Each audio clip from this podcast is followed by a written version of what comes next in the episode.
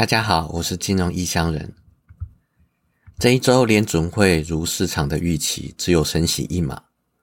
本着没有意外就是好事的基本概念，市场用大涨来反应，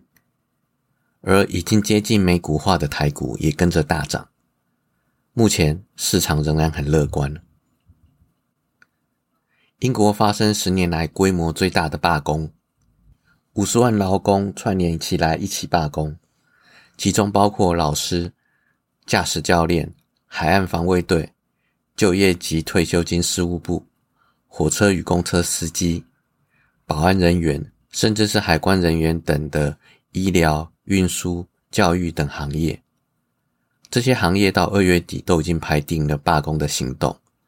会影响到境内超过百分之八十五两万所学校停课，以及火车停运。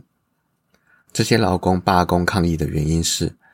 薪资跟不上物价，因为通膨的上涨幅度。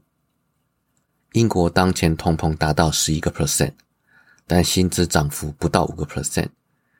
讲白一点，就是钱不够用了。其中有一些劳工必须兼差才可以支付基本的生活开销，严重影响到生活品质。另外，在国际货币基金的预估之下，英国是今年主要的经济体当中唯一一个会步入衰退的国家。经济成长预估为负零点六个 percent，但这一次的罢工并不是近年来的唯一一次，而是从去年夏天以来到现在，一波接着一波的罢工，造成火车航班 delay，医疗也常常停摆，英国政府被逼急了，计划推出反罢工法案，只要是关键公共部门人员，像是护士、老师或移民官员等。在罢工期间，还是要有人上班，不能全面罢工，否则就有可能会被炒鱿鱼。这有点像是在劳工怒火上加油。另外，英国政府还想推动公共秩序法，想要扩大警察的执法权利。这个法案被英国的公民团体大肆炮轰，践踏民主。而在英国的香港人也表示，这个法案跟中国共产党。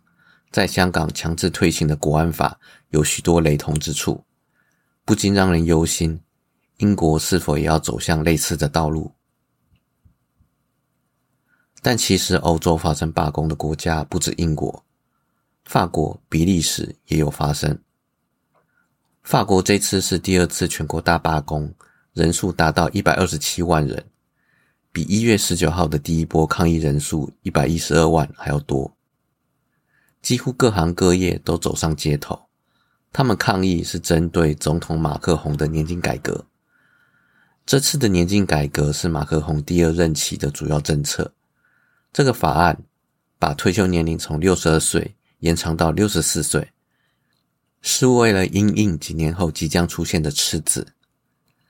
但劳工们不愿意在年老的时候还要多工作两年才可以退休，而现在法国工会。和左派政党因为有民意背书，势必会竭尽全力阻挡法案通过。这样一来，不止英国政府不好过，法国总统马克宏也不好过。而比利时也有一万八千五百多名公家和私人机构的员工上街抗议，诉求更优渥的薪资还有工作条件。前亚洲首富阿达尼名下的跨国企业。阿达尼企业在一月二十四号遭到美国放空机构新登堡发布研究报告，声明说，阿达尼集团是企业史上最大的骗局，涉嫌诈欺等等不名誉的事项。阿达尼企业则反击说，这是没有实事求是的指控，并尝试将此事件导向种族主义，但市场不买单，股价喋喋不休。一个星期就损失超过一千亿美元，到现在亚洲首富已经换人。阿达尼的商业帝国经营范围包括了印度最大的港口、印度谷物仓储的三十个 percent、印度五分之一的电力传输以及印度五分之一的水泥制造。另外，他们也想要成为印度最大的食品公司，也投资了澳洲、以色列。和斯里兰卡的港口，还预计要投资五百亿美元在清洁能源还有氢能上面。但美国防控机构新登堡的研究报告当中，专注在该集团的管理还有财务不透明。这个报告形容一个复杂的基金和空壳公司网络，这当中有些位于摩里奇斯，并与集团旗下七个企业和五百七十九家子公司互动。虽然错综复杂的企业结构在印度和其他新兴市场很普遍，但新登堡的报告认为，阿达尼集团在进行明目张胆的股价操弄以及假账的计划，并认为。复杂的结构是为了操控公司股价，并转移资产负债表上的资金来维持财务健康的假象，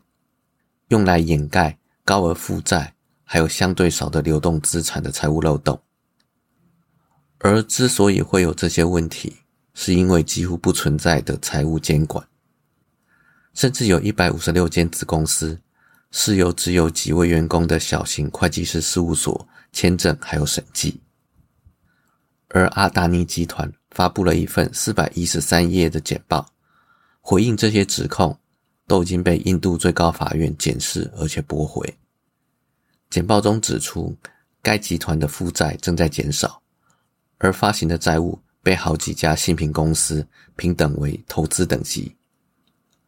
会计审计师由数家会计师事务所提供。另外还说。新登堡的研究报告已经引起印度人民不必要的愤怒，并评估在美国和印度法律之下，对新登堡研究提出求偿还有惩处。